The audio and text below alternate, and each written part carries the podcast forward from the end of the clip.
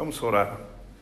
Señor, gracias porque podemos alabarte y bendecir tu nombre y darte gracias por todo lo que tú has hecho en nuestras vidas. Queremos que tú hables a nuestros corazones y nos enseñes tu palabra, que tu Espíritu Santo se mueva con toda libertad para enseñarnos todo lo que tienes para nosotros hoy. Te lo pedimos en el nombre de Jesús. Amén. Pues muchas personas en el mundo, eh, sobre todo de este lado del mundo, ¿verdad? celebran el Día del Amor y de la Amistad. Y todo el mundo anda viendo a ver qué le va a regalar a su amor, ¿no? Y anda buscando a ver qué vamos a hacer para, para que... Algunos ni, se acuerdan cuándo es, pero, pero pues están, ¿no?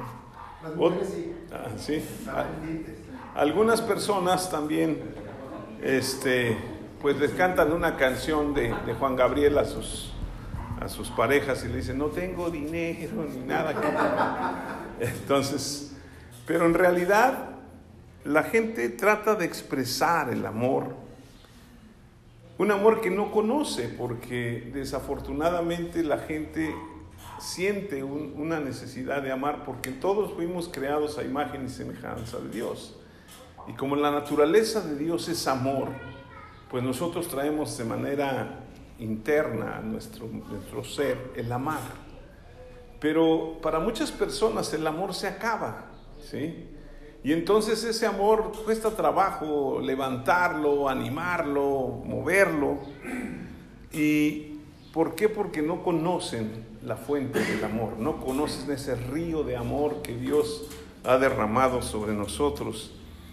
Y yo creo que hay tres preguntas que yo quisiera que analizáramos ahorita, que son muy importantes y que creo que vamos a responder con la palabra de Dios. La primera es cómo es el amor de Dios y cómo se manifiesta.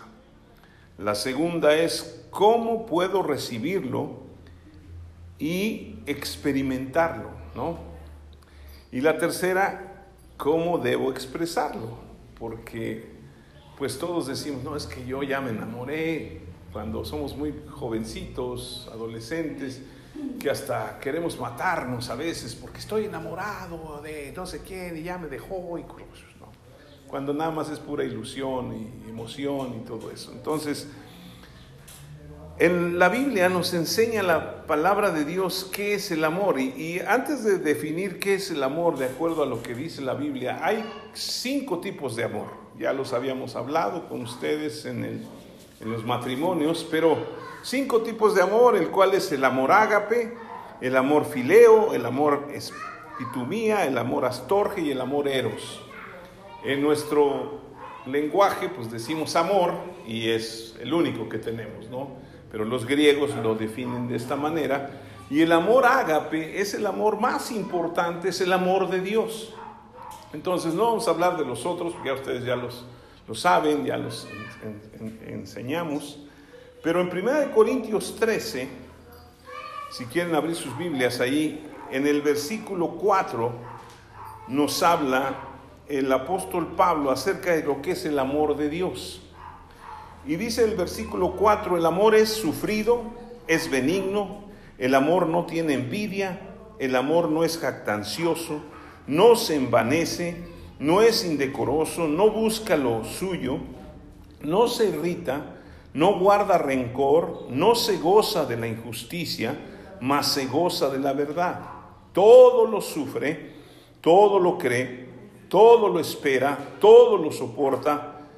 El amor nunca deja de ser. Esto es algo muy importante. Yo creo que todos pues a veces batallamos con el amor y decimos, no, pues es que como que todo lo sufre, ¿no? Todo lo cree, todo lo espera, todo lo soporta. Pero una de las cosas que vemos es que dice que el amor nunca deja de ser. Ese es el amor de Dios.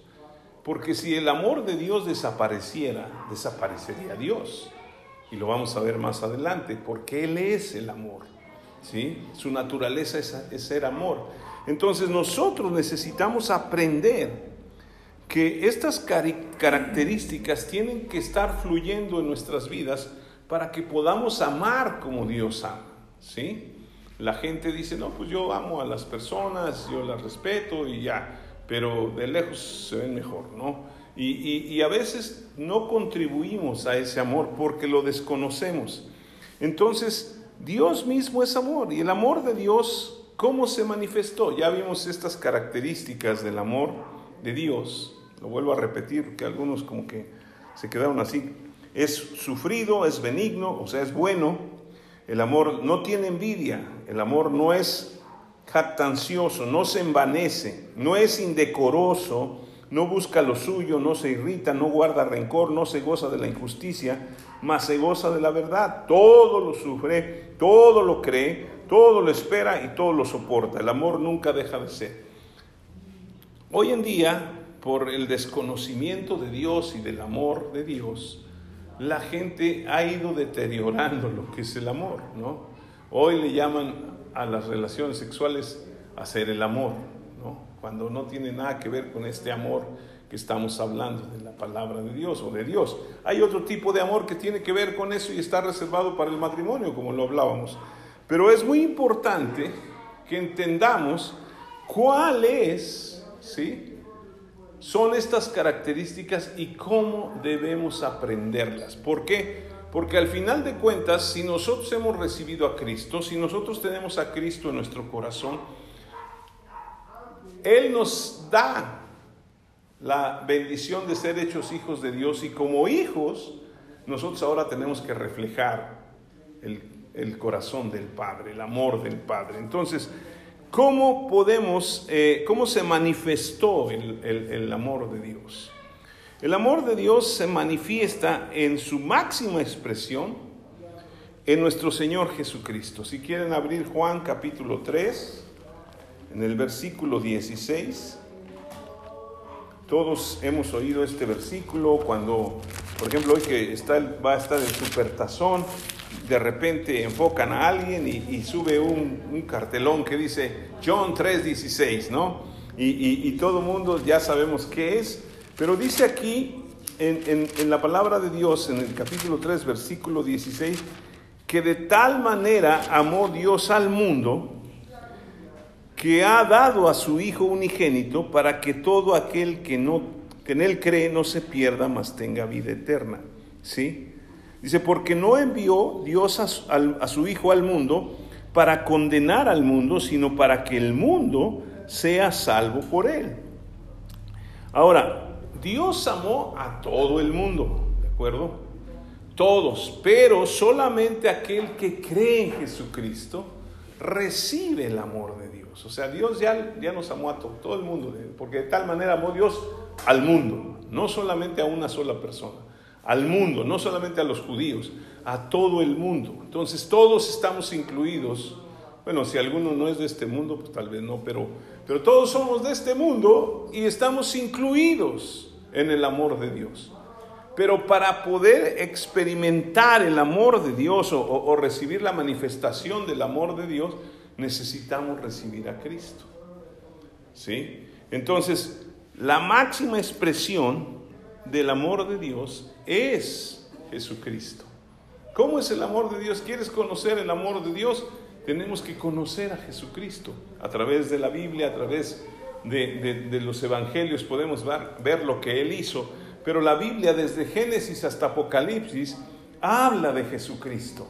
En el Antiguo Testamento habla eh, con simbolismos y con muchas cosas de lo que Dios iba a hacer. En los evangelios habla de que ya vino Jesucristo. ¿sí? En las epístolas o las cartas, en el libro de los hechos y todo eso, vemos lo que, cómo nace la iglesia, que es la novia de Cristo, la cual vino Él a salvar, y el Apocalipsis nos vuelve a decir que Él va a venir otra vez. Entonces, todo tiene que ver con Jesucristo. Entonces, el amor de Dios se manifiesta y Él, Dios nos amó tanto que nos rescató por medio de Jesucristo pero si se fijan en el versículo 18, dice, el que en él cree no es condenado, pero el que no cree ya ha sido condenado porque no ha creído en el nombre del unigénito Hijo de Dios. Y dice, esta es la condenación, que la luz vino al mundo y los hombres Amaron más las tinieblas que la luz porque sus obras eran malas. Entonces, aquí el detalle es que por fe nosotros podemos ver el amor de Dios manifestado en Jesucristo. Entonces, necesitamos venir a, Jesucristo porque Él es el Cordero de Dios que quita el pecado del mundo. Ahora, Jesús se manifestó y manifiesta el amor de Dios a través de que Él nos restaura a la posición que estábamos en un inicio. Claro que nosotros no estuvimos en Génesis, pero estábamos diseñados de la misma manera que Adán y Eva. Cuando entra el pecado, se rompe la relación y entonces el amor de Dios se sigue manifestando hacia Adán y Eva, pero ya ellos no lo pueden entender. Tendrían que encontrar un Salvador y eso viene a través de Jesucristo. Entonces, la Biblia nos enseña en Juan 1.12, si quieren ahí está, muy cerquita, dice en el versículo 12, mas a todos los que le recibieron, a los que creen en su nombre, les dio potestad de ser hechos hijos de Dios. ¿sí? Y luego dice, los cuales no son engendrados de sangre, ni de voluntad de carne, ni de voluntad de varón, sino de Dios. Entonces, cuando nosotros nos acercamos a Jesucristo y le aceptamos como nuestro Señor y Salvador, nosotros pasamos a formar parte de la familia de Dios. Y aquí se rompe lo que siempre se ha dicho, ¿no? Que todos somos hijos de Dios. No, no todos, solamente aquellos que responden a lo que Dios ha establecido y que creen en Él, ¿sí? Si no creemos en Él, pues no va a pasar nada. Ahora, ¿qué va a pasar con las personas que nunca oyeron de Jesucristo? Ellos van a ser juzgados de acuerdo a sus leyes en el mundo entero, lo que hay porque hay gente buena, ¿no? Y Dios no es injusto. Pero por eso es la necesidad de ir y predicar el Evangelio. Jesucristo nos dejó un mandamiento y dijo, vayan por todo el mundo, prediquen el Evangelio a toda criatura. ¿Sí? Gracias a Dios ustedes y, y yo podemos acercarnos y oír la palabra de Dios y podemos creer en Jesucristo y al creer nos convertimos en hijos de Dios. Entonces ya soy un hijo de Dios y, y fíjense en, la misma, en la epístola de Juan, en la primera, que ya es casi al final de la Biblia, antes de Apocalipsis, ¿sí? encontramos también en el versículo 1 de primera de Juan, capítulo 3, dice, mirad cuál amor nos ha dado el Padre para que seamos llamados hijos de Dios. Por esto el mundo no nos conoce ¿sí? Por esto el mundo no nos conoce porque no le conoció a Él. amados, ahora somos hijos de Dios y aún no se ha manifestado lo que hemos de ser. Pero sabemos que cuando Él se manifieste seremos semejantes a Él porque le veremos tal como Él es. Cuando viene Jesús, se identifica con el hombre y se vuelve hombre, ¿no? Él era Dios, es Dios, y cuando está aquí en la tierra 100% Dios, 100% hombre, pero se, se sujetó a ser 100% hombre para identificarse con nosotros. Él padeció todo lo que padeció y en la cruz, yo cuando, cuando veo este, este versículo que dice, mirad cuál amor nos ha dado el Padre, ¿a dónde miro? Simple y sencillamente me imagino y miro hacia la cruz. ¿Se imaginan en la cruz Jesucristo derramando su sangre hasta la última gota? por cada uno de nosotros para limpiar nuestros pecados. Entonces nuestros pecados han sido lavados, ¿sí? Pero dices, es que todavía como que peco, ¿no? ¿Sí? Porque yo les diría, a ver, levante la mano el que ya no peca, pues estaría pecando por mentiroso, ¿verdad? Porque todos cometemos pecados o errores, si queremos decirlo así. Entonces, ya fuimos lavados, ya fuimos perdonados, ¿sí? Jesucristo murió por nuestros pecados presentes, pasados y futuros. Aun cuando todavía vivimos en nuestro cuerpo que no ha sido transformado, ¿sí? Vamos a seguir pecando, pero nos acercamos de nuevo a Él y Él nos perdona porque ya no ve nuestra vida, sino ve a Jesucristo en nosotros el justo que murió por nosotros. Ahora, esa clase de amor que Jesucristo nos ha dado, ¿sí? Ya todos sabemos, la recibimos cuando nacemos de nuevo, ¿sí? Ahora, Jesucristo, eh, yo quisiera que vieran el, el, sacrificio que hizo en Filipenses, ahí atrás en las epístolas de Pablo, Filipenses capítulo 2, en el versículo 5 nos dice el apóstol Pablo y dice, haya pues en vosotros este sentir que hubo también en Cristo Jesús, el cual siendo en forma de Dios, no estimó el ser igual a Dios como cosa que aferrarse, sino que se despojó a sí mismo tomando forma de siervo, hecho semejante a los hombres, y estando en la condición de hombre se humilló a sí mismo haciéndose obediente hasta la muerte y muerte de cruz. Por lo cual Dios le exaltó hasta lo sumo y le dio un nombre que es sobre todo nombre para que en el nombre de Jesús se doble toda rodilla de los que están en los cielos y en la tierra y debajo de la tierra y toda lengua confiese que Jesucristo es el Señor para la gloria del Padre. Iba a haber alguno que dijera, oye, y, los, los este, marcianos, si hay, ¿qué, va a pasar con ellos? Por eso dice que toda rodilla se doblará de los que están en el cielo, ¿sí? Esos que pensamos que andan por ahí, no sabemos si haya o no, en la tierra y debajo de la tierra, o sea, nadie se queda, todos tenemos que responder. Y tendríamos que hablar más adelante, pero ya eso lo veremos cuando vamos a presentarnos ante Dios para decir, bueno, tú conociste a Cristo, pásale, ¿sí? Porque ya no va a haber nuestros pecados, sino la sangre de Cristo en nuestras vidas. Tú no, tú te partas de este lado. ¿Por qué? Porque tú vas a ser juzgado y pues a lo mejor no, no alcanzan a entrar. ¿Sí? No somos nosotros quien decide quién entra y quién sale, quién no. Solamente Dios. Y le ha dado la autoridad a Jesucristo para que Él lo haga. Entonces, nosotros necesitamos ver a Cristo.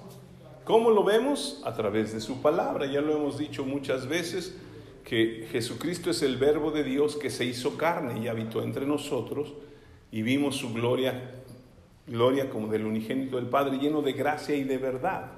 Entonces ahora nosotros, viendo su palabra, el verbo de Dios, aprendemos cómo es Él.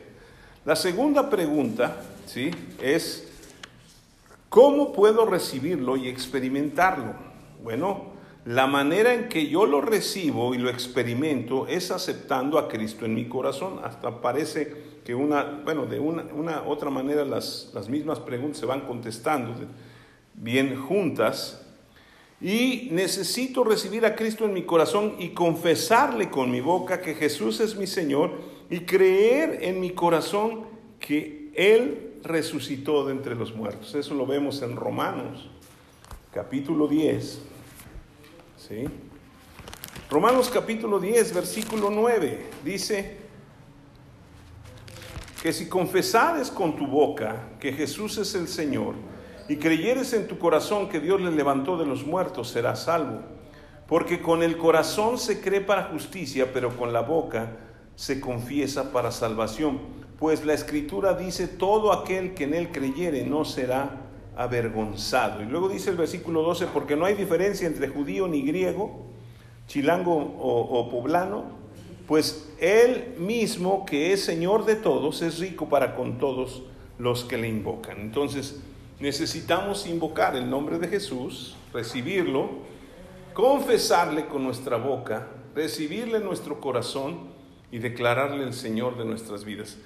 Cualquier persona que haga esto puede ser salvo. No importa la cantidad o la magnitud de los pecados que haya cometido.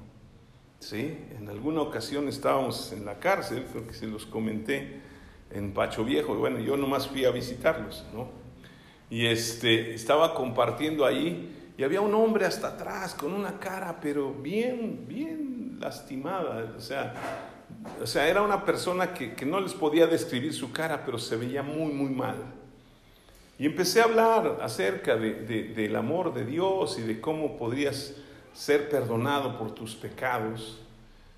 Y al final hicimos una oración para recibir a Cristo, recibió a Cristo y pues este, ya despedimos la reunión, él vino al final y le vi la cara totalmente diferente. Y vino y me dijo, gracias, gracias. Y le digo, ¿por qué? Y me dice, porque sabes que yo creí que jamás tendría perdón de Dios porque yo maté a 13 personas. Tengo una, una sentencia de muchos años aquí. Pero lo que más pesa sobre mí no es estar en la cárcel, sino es estar pensando que yo pequé contra Dios. Y cuando tú dijiste que Dios me perdonaba mis pecados, ahora no importa que esté en la cárcel, ahora estoy libre y me siento tranquilo. Y voy a re, reencaminar mi vida. No sé si vaya a salir algún día, pero me voy a portar mucho mejor y voy a buscar a Dios. Entonces, no importa lo que hayamos hecho. Dios y Jesucristo se manifiesta y nosotros lo experimentamos cuando Él viene a nuestras vidas. Por eso necesitamos nacer de nuevo. ¿sí? En, en Juan capítulo 3, Juan capítulo 3, en el versículo 1, se le acerca un hombre, un sacerdote, a Jesucristo y le dice, fíjense, ¿cómo es que todo mundo no creía en él en esa época, ¿no? Los mismos sacerdotes de su época lo rechazaban y por qué y que no sé qué. Pero vemos que dice en el versículo 1, había un hombre de los fariseos que se llamaba Nicodemo, un principal entre los judíos, este vino a Jesús de noche y le dijo, rabí, fíjense las palabras que él utiliza, sabemos que has venido de Dios como maestro, porque nadie puede hacer estas señales que tú haces si no está Dios con él. ¿Sí? ¿Qué le dijo? Sabemos, o sea, todos los demás sabían, pero ninguno se atrevió a, a buscar a Dios. Jesús respondió, le dijo, de cierto, te, de cierto te digo que el que no naciere de nuevo no puede ver el reino de Dios. Nicodemo dijo, ¿cómo puede un hombre nacer siendo viejo? ¿Puede acaso entrar por segunda vez en el vientre de su madre y nacer? Esto nos indica que ese hombre ya era viejo. Dijo, ¿cómo voy a nacer de nuevo? Y le responde Jesús y le dice, de cierto, de cierto te digo, que el que no naciere del agua y del espíritu no puede entrar en el reino de los cielos. Lo que es nacido de la carne, carne es, y lo que es nacido del espíritu, espíritu es. No te maravilles de que dije os es necesario nacer de nuevo. Es un nacimiento espiritual. Si ustedes se fijan en el Génesis, cuando Dios le dice a Abraham, digo a Adán, perdón, le dice, no debes comer del árbol que está en medio de todo el huerto, porque el día que de él comieres, morirás. Hay personas que dicen, no, pues no murió, ¿sí? Porque vivió 939 años, algo así. Entonces, pero sí murió espiritualmente, su espíritu murió, porque ya no tenía comunión con Dios, lo sacó Dios del, del Edén, ¿sí? Mientras nosotros no nacemos de nuevo del espíritu, no tenemos el espíritu vivo. Hay personas que dicen, no, pues somos espíritu, alma y cuerpo, pero el espíritu, pues quién sabe dónde está. Pero en realidad solamente el espíritu da vida cuando recibimos el nuevo nacimiento. Cuando recibimos a Jesucristo, nos convertimos en unas nuevas personas y nosotros somos bendecidos porque Dios nos limpia de nuestro pasado, porque somos nuevas criaturas y un nuevo nacimiento trae un, bebé que no, trae, no tiene pasado. Entonces todos comenzamos así espiritualmente como comenzamos en la vida, ¿no? En la vida yo me acuerdo que, pues no me acuerdo porque estaba muy bebé, pero mi mamá me dice, es que tú pesaste 5 kilos y medio al nacer. Le digo, ah, entonces ya me paraba y me hacía mi propia comida. No, no. ¿Sí? Pero, pero era, mi mamá es muy pequeñita y dice, no, yo pensé que me moría porque fue un parto natural. Y entonces me dijo, no, este, fue, fue tan difícil, ¿Sí? Pero ella me dice, de ahí empezaste a crecer y a crecer y a crecer. ¿sí? Nunca me ha hablado mi mamá de cosas antes de que yo naciera, porque no tenía pasado. Entonces también nosotros, una vez que recibimos a Cristo, nos convertimos en nuevas personas. Nuestro espíritu nace, ¿sí? Y ahora nos convertimos en personas espirituales y nuestro espíritu debe crecer. Ya no debe, ¿sí? Gobernar nuestra vida el alma ni el cuerpo. Ahora tiene que ser el espíritu. Y la misma Biblia dice que el espíritu está presto, pero la carne es débil. Y siempre la carne es la que no. Por ejemplo, te quieres levantar a orar. Y no, me voy a levantar a las 5 para las 10. No, porque es muy temprano, mejor a las 10 y media. No, no es cierto. Pero a veces estás tan calientito en la cama y dices, no, no, no, no, mejor no. Y el cuerpo dice, no, no, estoy cansado. Pero el Espíritu está diciendo, levántate, vamos a orar, ¿no? Porque tú quieres tener esa comunión con Dios. Y es a través del Espíritu que tenemos esa comunión con Dios. En Segunda de Corintios nos habla de que somos nuevas criaturas. Ahí más adelante, creo que ya están aprendiendo a mover las escrituras. Segunda de Corintios capítulo 5, ¿sí? Dice en el versículo 17, de modo que si alguno está en Cristo, nueva criatura es. Las cosas viejas pasaron. He aquí todas son hechas nuevas. Y todo esto proviene de Dios, que nos reconcilió consigo mismo por Cristo y nos dio el ministerio de la reconciliación. Porque Dios estaba en Cristo reconciliando consigo al mundo no tomándoles en cuenta a los hombres sus pecados, y nos encargó a nosotros la palabra de la reconciliación. Entonces ahora nosotros, es segunda de Corintios 5, 17, hasta el 18, 19. Ahora nosotros, dice el versículo 20, así que somos embajadores en nombre de Cristo, como si Dios rogase por medio de nosotros, rogamos en nombre de Cristo, reconciliaos con Dios. ¿Sí? Entonces, Dios nos reconcilió a través de Jesucristo, que Él murió en la cruz por nosotros, hizo nacer, nos hizo nacer del Espíritu, y ahora por medio del Espíritu podemos tener esa comunicación con Dios y podemos experimentar el amor de Dios. Nadie se los puedo garantizar, nadie que ha tenido un encuentro con Cristo es igual. Siempre algo pasa, algo pasa y Dios empieza a hacer cosas en sus vidas de manera tal que después dicen, oye, pues es que ya no eres el mismo, ¿qué te pasó? ¿No? ¿Qué te hicieron? Algunas personas llegaban a decir que iban a los lugares porque que ya no fueras ahí porque te inyectaban y te lavaban el coco. Nadie nos inyectó, nadie nos dijo nada, solamente tuvimos un encuentro con Cristo. ¿Sí? Y somos ahora nuevas criaturas. Lo que pasó, pasó. Nuestro pasado ya está borrado. De hecho, la Biblia dice en Hebreos que Dios perdona nuestros pecados, los borra y nunca más se acuerda de ellos. Luego entonces nosotros Necesitamos reconocer esto, porque nosotros siempre estamos recordando nuestro pasado. No, pues es que yo esto y yo el otro. Dejemos de vivir en el pasado y caminemos a vivir de aquí para adelante lo que Dios tiene para nosotros, experimentando su amor y viviendo en ese amor que Él nos ha dado. Solo haciendo esto podemos experimentar el eterno amor de Dios. Ahora, la tercera pregunta, ¿cuál era? ¿Cómo debo expresarlo? ¿Sí? Una vez que recibimos el amor de Dios, lo vamos a expresar a nuestros semejantes. Yo necesito expresar el amor de Dios. ¿Por qué? Porque pues Dios no se, quedó, no se quedó con su amor nada más.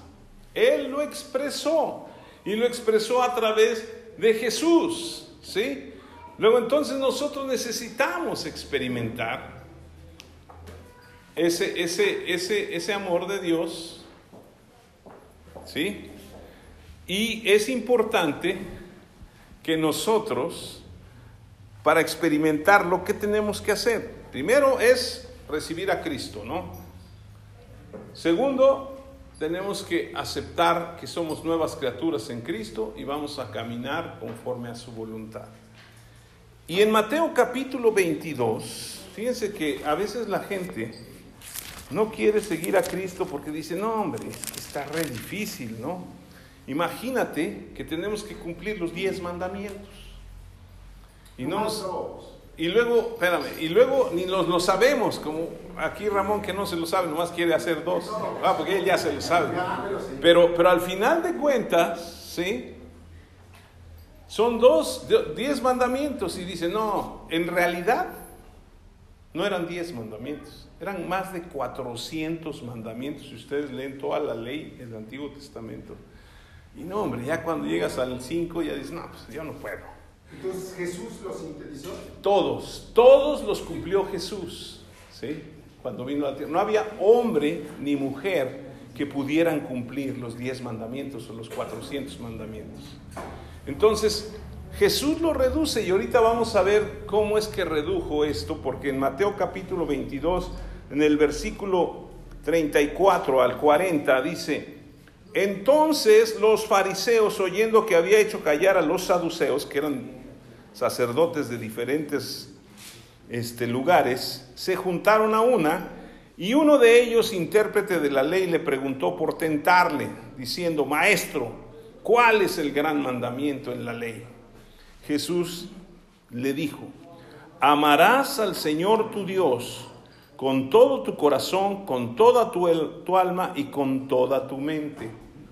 Y el segundo, este es el primero y más grande mandamiento, y el segundo es semejante, amarás a tu prójimo como a ti mismo. Y aquí Jesús en el versículo 40 dice, de estos dos mandamientos dependen toda la ley y los profetas. O sea, todo el Antiguo Testamento depende de estos dos. Amar a Dios por sobre todas las cosas y amar a mi prójimo como a mí mismo. ¿Cuántos aman a alguien? Levante la mano.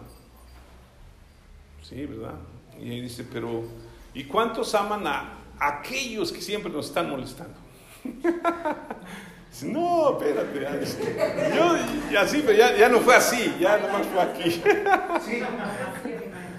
¿Sí? ¿Él ama a todos? Ah, no. Pero aquí la situación es esta, ¿sí? Que no podemos manifestar el amor de Dios a otras personas mientras no tengamos la fuente del amor de Dios en nuestras vidas. Por eso Jesús dice, tienes que amar primero a Dios. ¿Para qué? Para que su amor te inunde y entonces puedas amar a los demás.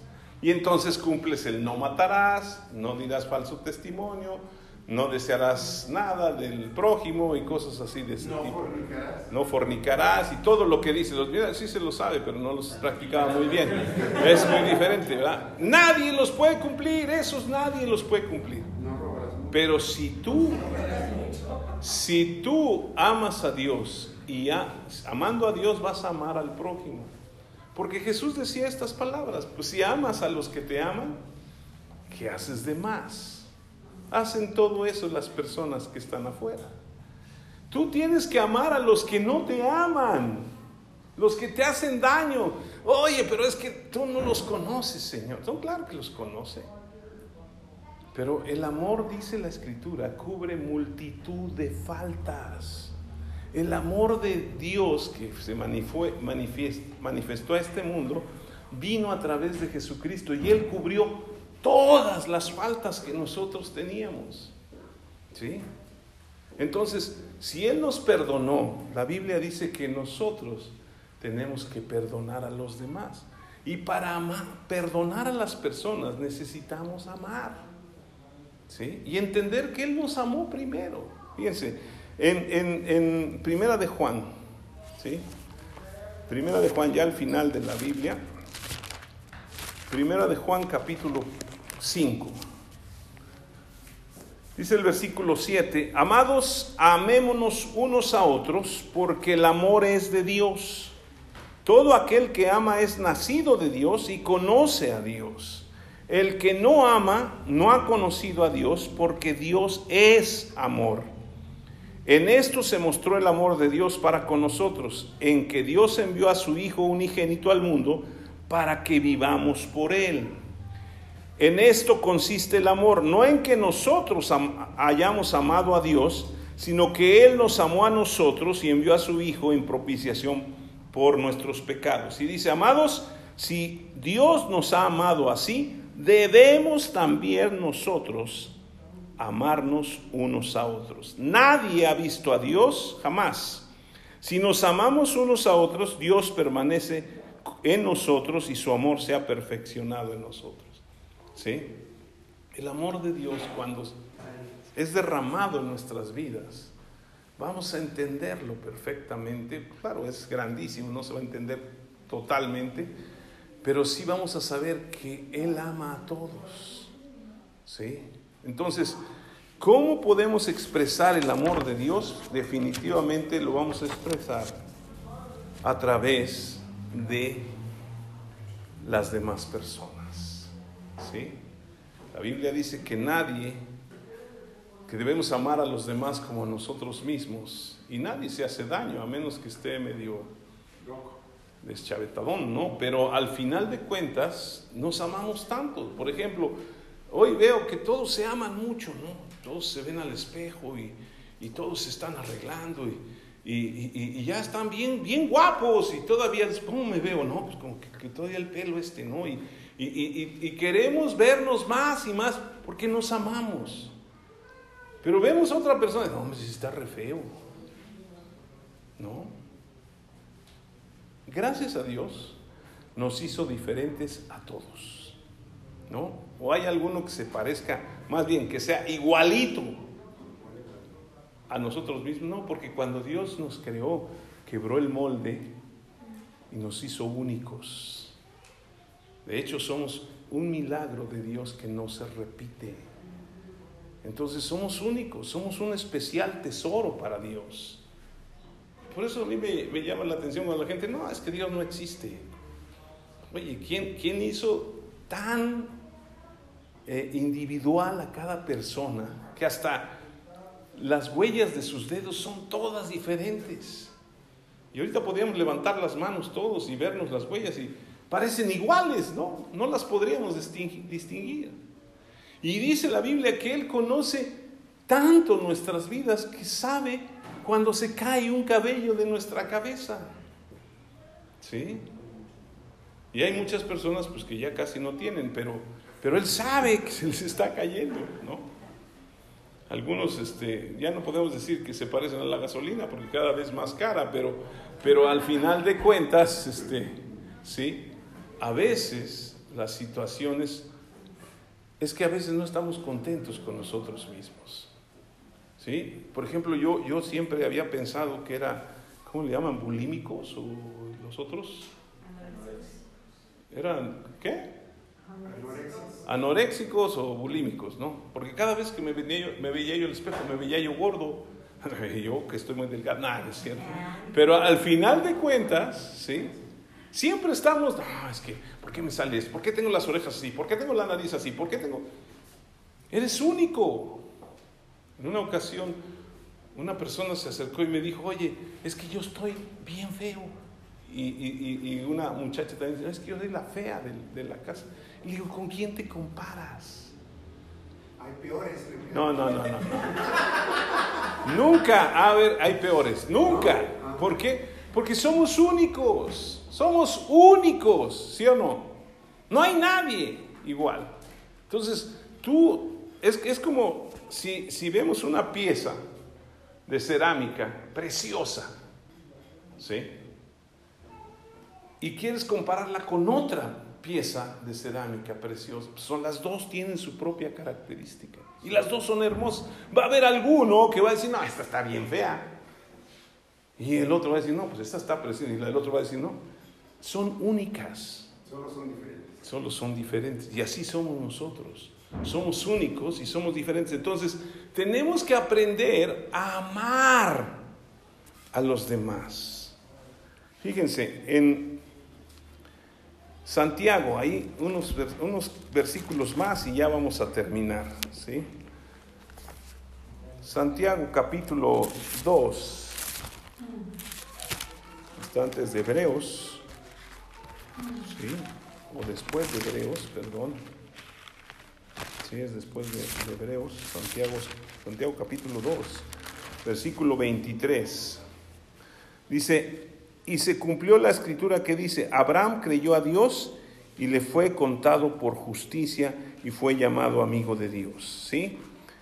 Yo también quiero decirles que cuando nosotros nos amamos unos a otros, ahora que está cerquita el 14 de febrero, el Día del Amor y la Amistad, Dios quiere ser amigo nuestro. ¿Sí? Entonces, para ser nuestro amigo, necesitamos tener fe en Él. ¿Sí? Porque nadie puede acercarse a Dios si no cree en Él. De hecho, la Biblia dice en Hebreos 11.1 11, que la fe es la certeza de lo que se espera, la convicción de lo que no se ve. Y el versículo 6 dice, porque sin fe es imposible agradar a Dios, porque es necesario que todo aquel que se acerca a Él crea que le hay y que es galardonador de los que le buscan. Entonces, por eso es la necesidad de predicarle a otras personas, de compartirles la fe que tenemos, porque Dios nos reconcilió para, y nos ha dado ese ministerio, ese, ese, ese servicio de reconciliar a los demás. Entonces, cuando nosotros nos acercamos a Dios y, a través de Jesucristo, no solamente nos convertimos en amados de Dios, sino nos, convertimos en amigos de Dios. Como aquí dice el versículo 22, ¿sí? El versículo 23, perdón. ¿No ves que la fe actuó juntamente, perdón, el 23, y se cumplió la escritura que dice, Abraham que creyó a Dios y le fue contado por justicia y fue llamado amigo de Dios. ¿Cuántos quieren ser amigos de Dios? Porque desde niño a mí me enseñaron que Dios castiga, ¿no? Y sin palo y sin cuarta, o sea, te da, pensábamos que andaba con un matamoscotas y cada vez que te portabas mal, ¡ah! ¿no?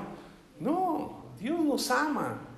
Ahora, en Juan capítulo 15, y con esto vamos a terminar, Juan capítulo 15, no es primera, sino Juan en el capítulo 15, versículo 14. ¿sí? Está hablando Jesucristo con sus discípulos y le dice, vosotros sois mis amigos si hacen lo que yo les mando. Ya no los llamaré siervos porque el siervo no sabe lo que hace su Señor. Pero os he llamado amigos porque todas las cosas que oí de mi Padre os las he dado a conocer.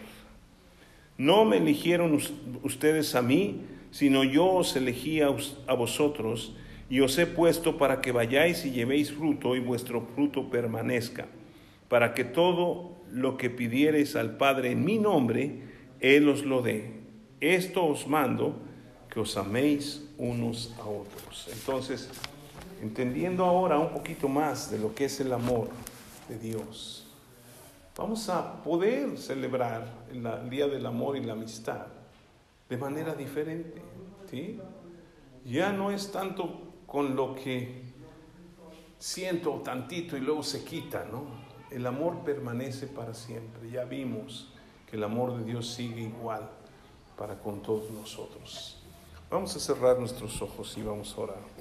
Señor, gracias porque Tú nos amas con amor eterno y nos has prolongado tu misericordia. Gracias por ese amor que manifestaste a través de Jesucristo y ahora lo podemos recibir para también compartirlo con otros.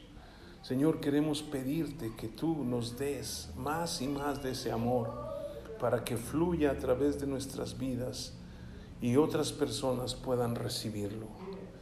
Sabemos que nos han lastimado, sabemos que nos han hecho muchas cosas, pero también sabemos que nosotros éramos así y tú nos amaste.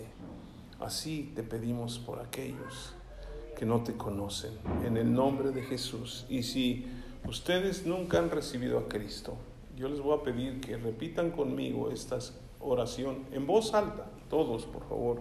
Digan así, Padre, yo vengo delante de ti y reconozco que soy un pecador. Pero ahora yo me arrepiento de todos mis pecados y te pido que me perdones. Señor Jesús, yo abro mi corazón y te invito a entrar. Ven Señor Jesús, haz tu morada en mí. Yo te confieso hoy con mi boca, Jesucristo, tú eres mi único Salvador y mi Señor. Y ahora creo en mi corazón que Dios te levantó de los muertos y yo soy salvo. Gracias por salvarme. En el nombre de Jesús. Amén.